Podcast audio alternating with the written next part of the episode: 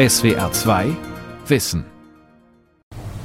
Das ist unsere Kurosa, ja. Und die Kurosa, die zeigt uns im Detail, welche Information wir heute mit den sensortechnischen Möglichkeiten von den Tieren her lernen können.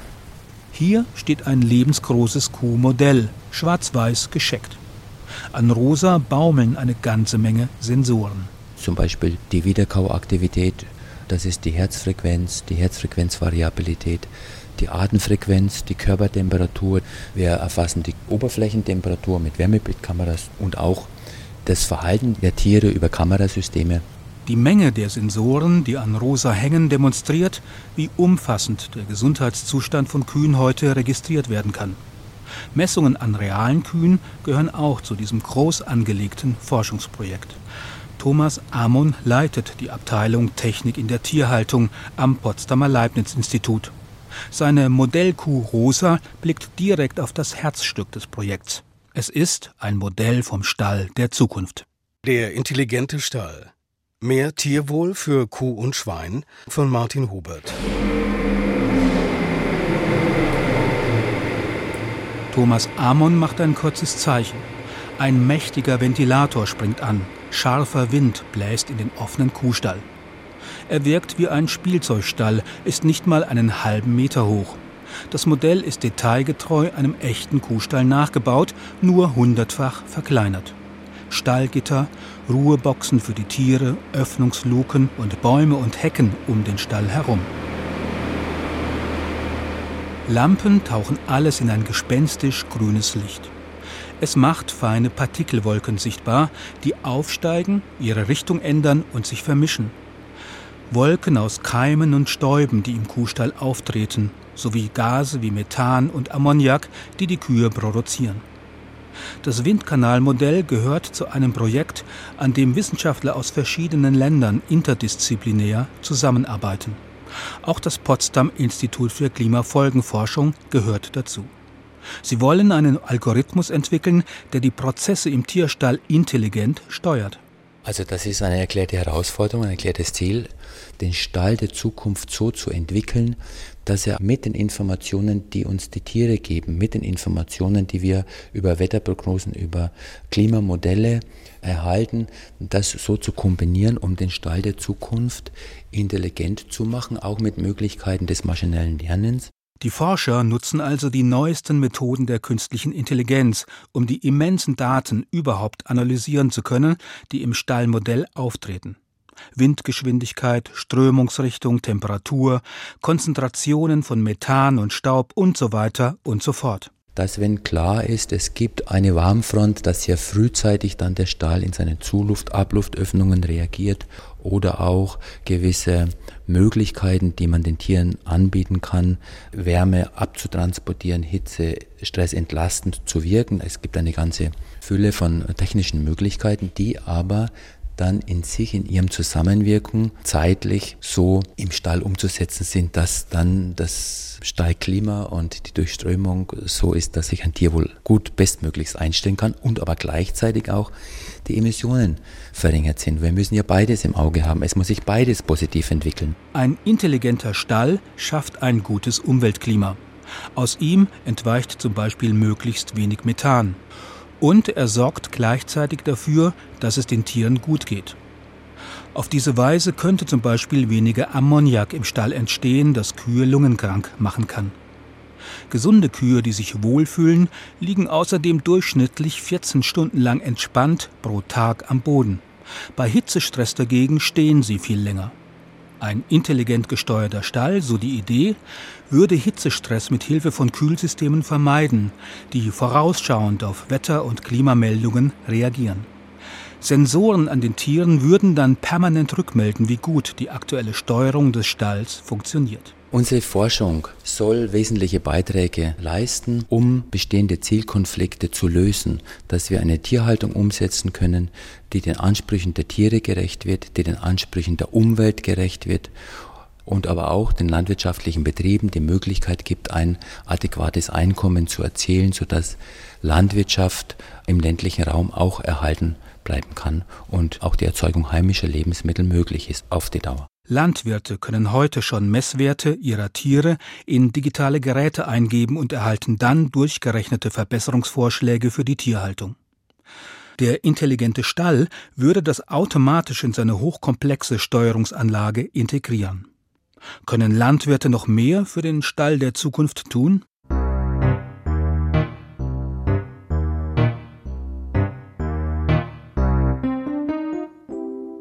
Der Verhaltensforscher Lars Schrader meint ja. Der Leiter des Zeller Instituts für Tierschutz und Tierhaltung verweist darauf, dass intelligente Stallprojekte wie das Potsdamer mit ihrer Komplexität zu kämpfen haben. Die Tiere würden zum Beispiel an unterschiedlichen Stellen im Stall koten und ihre Gase erzeugen. Das macht die Berechnung schwierig. Tierwohl ließe sich jedoch mit viel weniger Technik verbessern. Unsere Idee ist jetzt bei den Rindern, die kognitive Leistungsfähigkeit zu nutzen zum Wohle der Umwelt und zum Wohle des Tieres, weil wenn wir die Tiere trainieren könnten, in eine bestimmte Ecke nur zu koten und zu harnen, dann hätten wir schon mal gewonnen, dass die emissionsaktive Oberfläche sehr beschränkt ist. Wir könnten an dieser einen Stelle, wenn man so will, ein Klo integrieren. Das Spezialklo für Rinder könnte verhindern, dass sich Kot und Harn vermischen. Damit ließe sich die Bildung von Ammoniak verhindern. Das wäre der positive Umwelteffekt. Der positive Tierwohleffekt wäre, dass die Tiere zum einen eine bessere Klauengesundheit hätten, weil eben Kot und Haar nur in einer Ecke anfallen. Und das hat dann mit der Kognition zu tun, dieses Training, das Klo zu benutzen und die Erwartung, dass es dann, wenn sie dort Koten und Haaren eine Belohnung gibt, das ist eine kognitive Umweltanreicherung für die Tiere, wo wir die Hypothese zumindest erstmal aufstellen, dass das sich auch auf das Wohlbefinden der Tiere positiv auswirken kann. Lars Schrader möchte die geistigen Eigenschaften der Tiere berücksichtigen, ihre kognitiven Fähigkeiten. Baue einen Stall, in dem der Geist der Tiere gefördert und belohnt wird, dann wird es ihnen gut gehen. Schrader ist ein Wissenschaftler, der auch aus ethischen Gründen an Nutztieren forscht. Sein Institut gehört zum Friedrich Löffler Institut, einer selbstständigen Bundesbehörde im Geschäftsbereich des Bundesministeriums für Ernährung und Landwirtschaft. Natürlich war dann die Grundmotivation auch die Lebensbedingungen für die Nutztiere zu verbessern.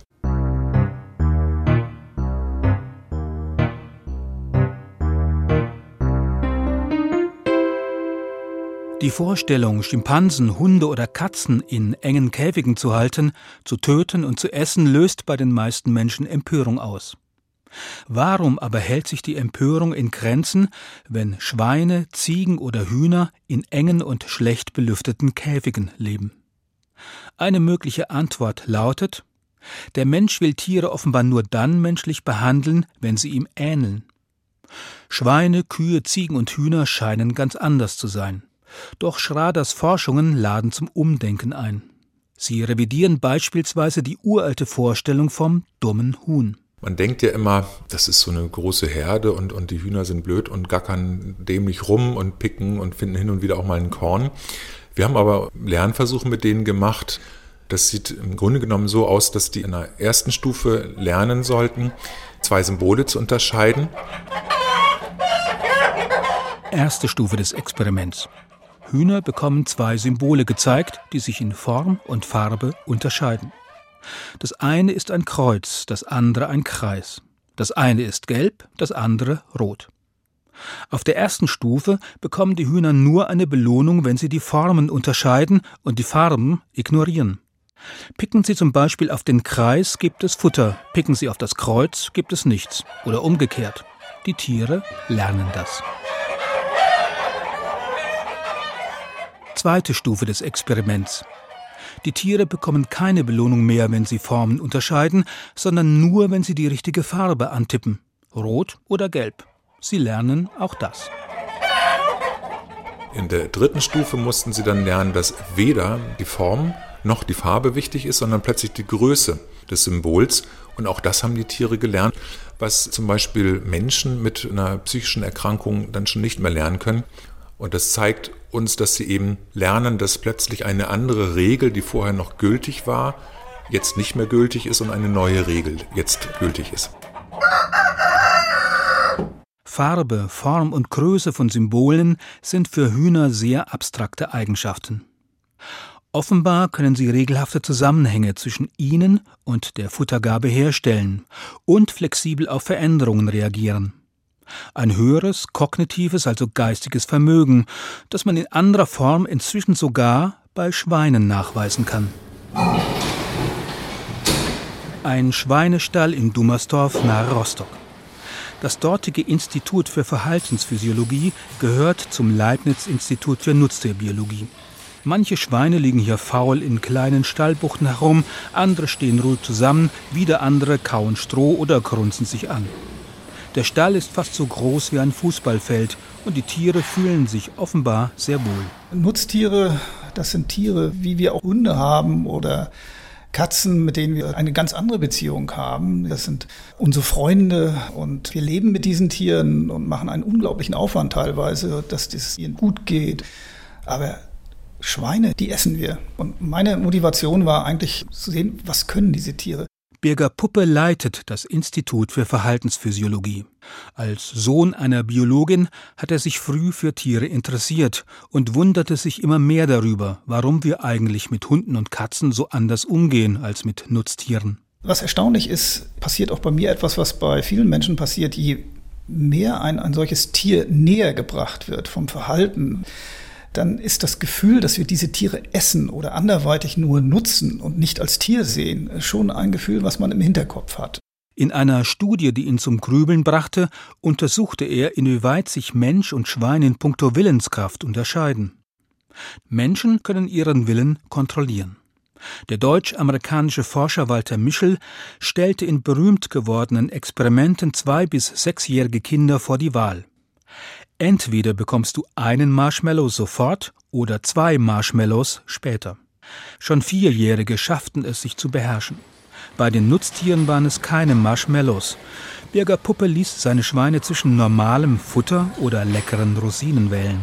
Wir haben ja erste Versuche bei Schweinen gemacht und äh, konnten zeigen, dass die Schweine auch in der Lage sind, zu einem gewissen Maße diese Impulskontrolle zu haben. Beispielsweise warten in den letzten Versuchen, die wir gemacht haben, die Tiere fast eine Minute darauf, diese höherwertige Belohnung zu bekommen und auf diese kurzfristige Belohnung zu verzichten. Das heißt also, sie haben eine gewisse planerische Voraussicht, was kommen wird.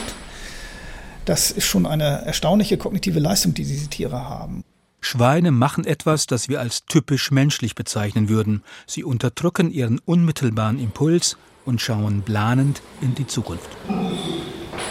Seit dem 19. Jahrhundert werden Nutztiere in immer größeren Stellen industriell gehalten und in abgelegenen Schlachthöfen getötet. Das hat sich auf die Beziehung zwischen Mensch und Nutztier ausgewirkt. Wir realisieren nicht mehr, dass das lebendige Huhn im Stall und das Fleisch in der Pfanne zusammengehören. Birger Puppe hofft, dass die jüngsten Erkenntnisse über die Fähigkeiten der Nutztiere dazu auffordern, sie neu zu sehen. Ich glaube, wir brauchen dieses Gefühl wieder, diese Entfremdung zwischen Nutztier, das irgendwo in Ställen lebt, und zwischen dem, was wir dann in der Theke kaufen. Diese Nichtbeziehung führt dazu, dass wahrscheinlich das als ein Produkt gesehen wird, was möglichst billig zu kaufen ist. Und das ist es aber nicht. All diese Produkte sind Subjekte, sind Tiere. Sie haben Emotionen, sie haben kognitive Fähigkeiten und Klar, der Mensch hat sich entschlossen, er musste ja auch sich entwickeln, sie zu essen und durch sie auch zu überleben. Aber wir sollten wenigstens dafür Sorge tragen, dass sie in der Zeit, wo sie bei uns leben, entsprechend ihren Bedürfnissen, ihrem Verhalten so gehalten werden, dass es ethischen Ansprüchen auch genügt.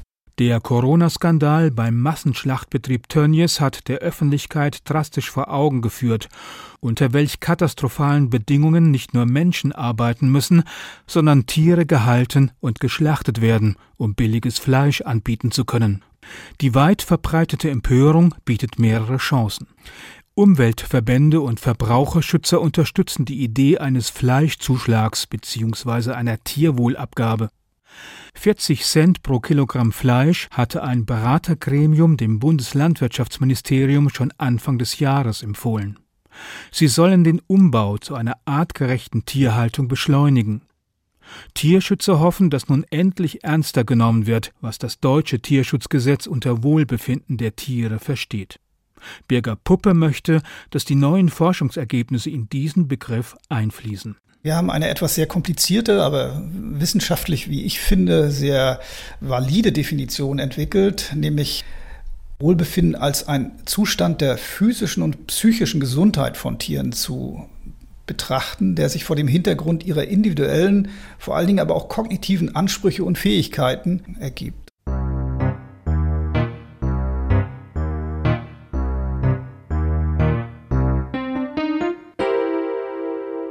Der Verhaltensbiologe Birger Puppe plädiert wie Lars Schrader dafür, Geist und Psyche der Nutztiere im Stall viel stärker als bisher anzuregen.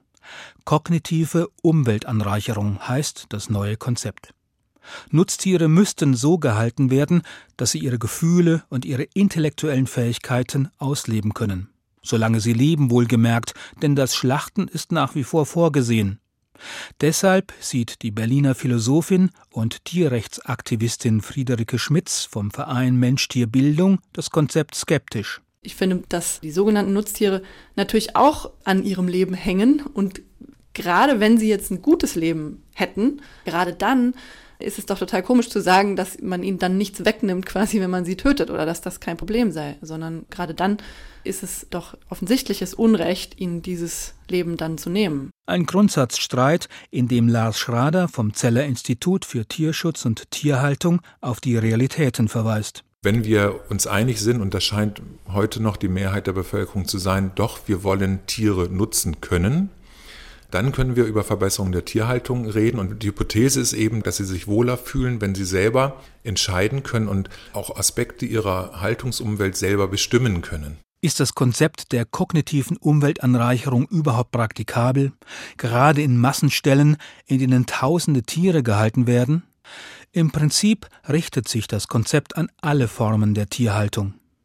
Die Forscher experimentieren im Moment jedoch mit kleinen, übersichtlichen Stellen. Ein Projekt der kognitiven Umweltanreicherung in Dummersdorf liefert bereits gute Ergebnisse. Die Forscher haben Schweinen Namen antrainiert. Ein Schwein hört zum Beispiel auf den Namen Turbino, das andere auf Beate, das dritte auf Adele. Entspannte Stimmung im Dummersdorfer Schweinestall. Mehrere Schweine stehen bewegungslos nebeneinander. Plötzlich kommt eine Lautsprecherdurchsage. Adele. Ein Schwein zuckt leicht, bleibt aber stehen und schaut nach rechts. Dort setzt sich ein anderes Schwein in Bewegung. Es ist Adele. Adele läuft zu einer Box, deren Türen sich öffnen. Dahinter steht ein Futtertrog, an dem sie sich nun alleine versorgen kann. Die anderen Schweine bleiben zurück.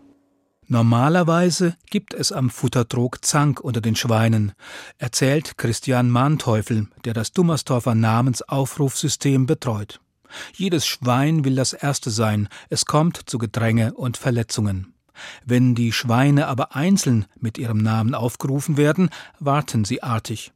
Sie lösen nicht nur die Denkaufgabe Adele, das bin ich, beziehungsweise Adele, das bin ich nicht, Sie lernen offenbar auch, dass es stressfreier ist, wenn wirklich nur ein Schwein zur Futterstelle geht. Es gibt so ein Verhalten, dass die Tiere sich gegenseitig belecken und besaugen, was auch zu Verletzungen führen kann, wenn das zu intensiv durchgeführt wird. Sowas wird verringert.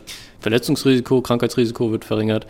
Das heißt, es gibt Probleme mit der Stabilität, wo sie dann stürzen und sich verletzen und sowas kann natürlich reduziert werden und dadurch einen auch finanziellen Mehrwert für den Landwirt bringen, wenn man sowas verringern kann.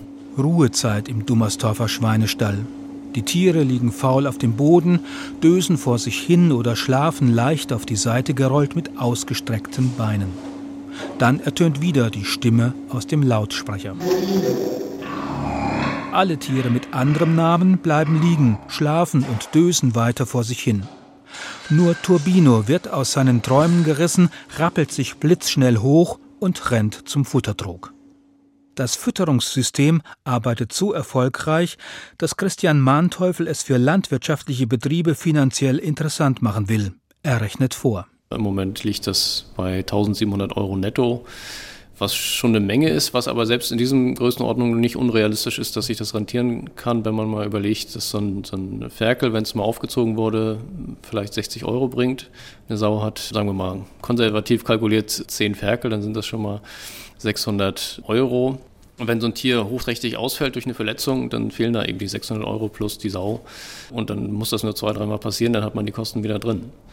Also es ist realistisch, dass sich das rentiert über eine gewisse Zeit. Wie schnell das geht, das müssen wir noch feststellen. In einem anderen Stall in Dummersdorf schauen entspannte Ziegen neugierig zu, wie der Verhaltenswissenschaftler Jan Langbein in einen Beutel greift, von dem sie wissen, da sind Leckereien drin.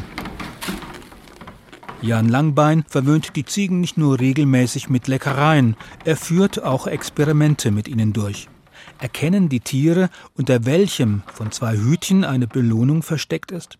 Jetzt können wir da entweder beide Hütchen heben und wieder senken und das Tier wählen lassen, dann ist es relativ einfach. Aber Jan Langbein hat die Anforderungen an seine Ziegen in einem Experiment mächtig erhöht. Dann wurden die Becher vor dem Tier vom Experimentator gekreuzt und einmal so, dass der beköderte Becher vor dem Tier wanderte und einmal aber auch, dass der beköderte Becher hinter der Hand des Menschen wanderte, was natürlich für das Tier noch viel schwieriger ist. Und auch in diesen Situationen konnten unsere Ziegen sehr wohl der versteckten Futterbelohnung unter dem Becher und der Bewegung des Bechers folgen. Man muss sich ja mal klar machen, die Tiere müssen sich im Kopf vorstellen, da ist immer noch eine Belohnung, obwohl sie sie gar nicht sehen. Das ist also das, was man Objektpermanenz nennt. Und das ist natürlich eine tolle Leistung. Immer wieder können die Ziegen im Dummersdorfer Stall ihr Hirn anstrengen und zeigen, was in ihnen steckt. Jan Langbein führt Besucher gerne in eine ganz besondere Experimentalecke im Ziegenstall. Dort steht eine Ziege mit hellbraunem Fell gerade aufmerksam vor einem Monitor. Sie sieht dort vier Felder mit vier unterschiedlichen Symbolen. Pinguin, Dreieck, Kreis und Welle. Behende drückt die Ziege mit ihrer Schnauze auf das Feld mit dem Pinguinknopf. Ein Tonsignal verkündet, die Wahl war richtig. Als Belohnung gibt es Wasser. Jan Langbein konnte in mehreren Experimenten in Dummersdorf zeigen, dass Ziegen bis zu sechs verschiedene Motive voneinander unterscheiden können. Sie lernen und merken sich, wann sie den Pinguin wählen müssen, um Wasser zu bekommen, wann zum Beispiel den Kreis. Nicht nur ihr Gedächtnis ist offenbar groß. Die Symbole, die sie unterscheiden, erfordern auch ein ziemliches Abstraktionsvermögen. Und manchen Tieren scheint es sogar Spaß zu machen, solche Aufgaben immer wieder zu lösen. Wir haben einen Versuch gemacht, wo wir die Tiere trainiert haben auf diese Vierfach-Wahlaufgaben zur Unterscheidung von Mustern, die wir ihnen präsentieren und haben ihnen dann aber auch beigebracht, aus einer ganz normalen Tränke zu trinken. Die Tiere konnten wählen. Will ich aufwendig testen, ob ich immer noch das richtige Symbol kenne, oder will ich einfach bequem trinken? Und dann konnten wir feststellen, dass etwa 35 Prozent der Ziegen nach wie vor zum Lernautomaten gegangen sind, um sich dort das Wasser, was sie gleichzeitig auch völlig frei und ohne jeden Aufwand hätten haben können, abgeholt haben.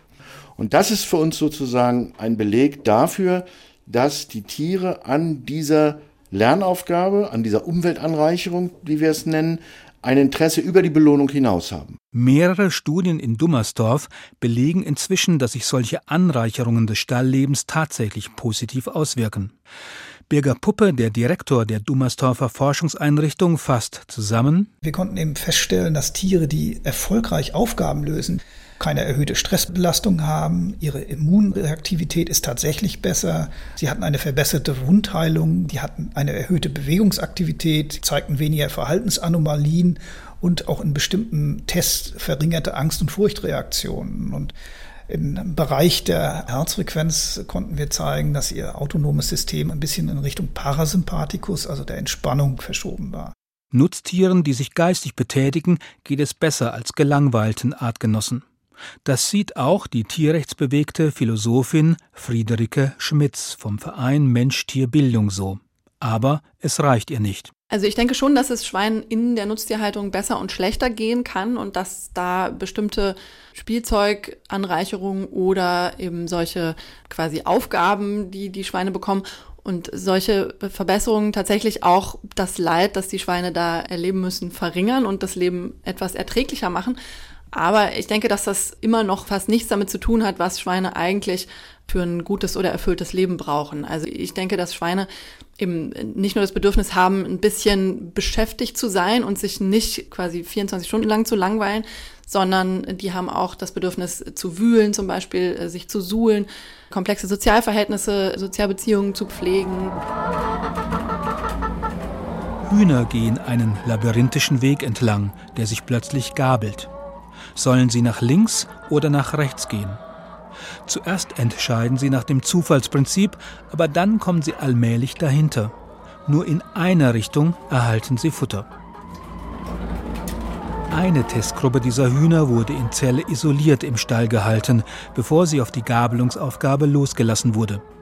In einer Vergleichsgruppe hatten die Hühner dagegen eine Woche lang Auslauf und konnten die Umwelt selbstständig erkunden. Tobias Krause vom Zeller Institut für Tierschutz und Tierhaltung. Wenn die diese eine Woche diese Umweltanreicherung hatten durch den zusätzlichen Auslauf, waren die weniger ängstlich und wenn man sich das eigentliche Lernen angeschaut hat, die Tiere, die den Auslauf hatten, also die angereicherte Umwelt hatten, die konnten deutlich schneller lernen. Spricht dieses Experiment nicht dafür, dass Nutztiere einfach mehr Platz und eine natürliche Umgebung brauchen, damit es ihnen gut geht? Also das, was Biobauern mit ihrer ökologisch ausgerichteten Tierhaltung sowieso anbieten? Die kognitive Umweltanregung mit ihren Spielen und Übungen für die Stalltiere wäre dafür nur ein künstlicher Ersatz. Friederike Schmitz zieht aus solchen Überlegungen radikale Konsequenzen. Wenn wir da schauen, was eben Tiere eigentlich für ein erfülltes Leben brauchen, dann kommt raus, dass das mindestens unter kommerziellen Bedingungen eben nicht umsetzbar ist.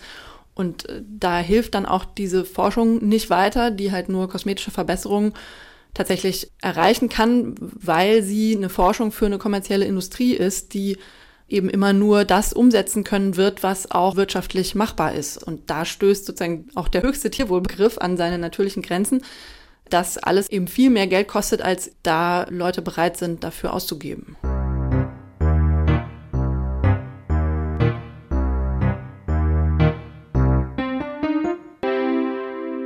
Solange die Gesellschaft nicht bereit ist, auf Tierfleisch zu verzichten, wird es die kommerzielle Nutztierhaltung geben. Damit stellt sich die Frage, wie das Wohl der Tiere in den Ställen verbessert werden kann. Die Verhaltensbiologen Birger Puppe und Lars Schrader gehen davon aus, dass die kognitive Umweltanreicherung in allen Stallungen eingeführt werden könnte, in denen sich Tiere bisher nur wenig geistig betätigen können. Ob das auch in einem Hühnerstall mit tausenden Hühnern möglich sein wird, ist allerdings schwer vorstellbar. Aber die neuen Forschungen setzen Akzente, die auch die Politik beschäftigen sollten, und sie spitzen die alte ethische Debatte um das Tierwohl noch einmal zu. Die Welt verstehen. Jeden Tag.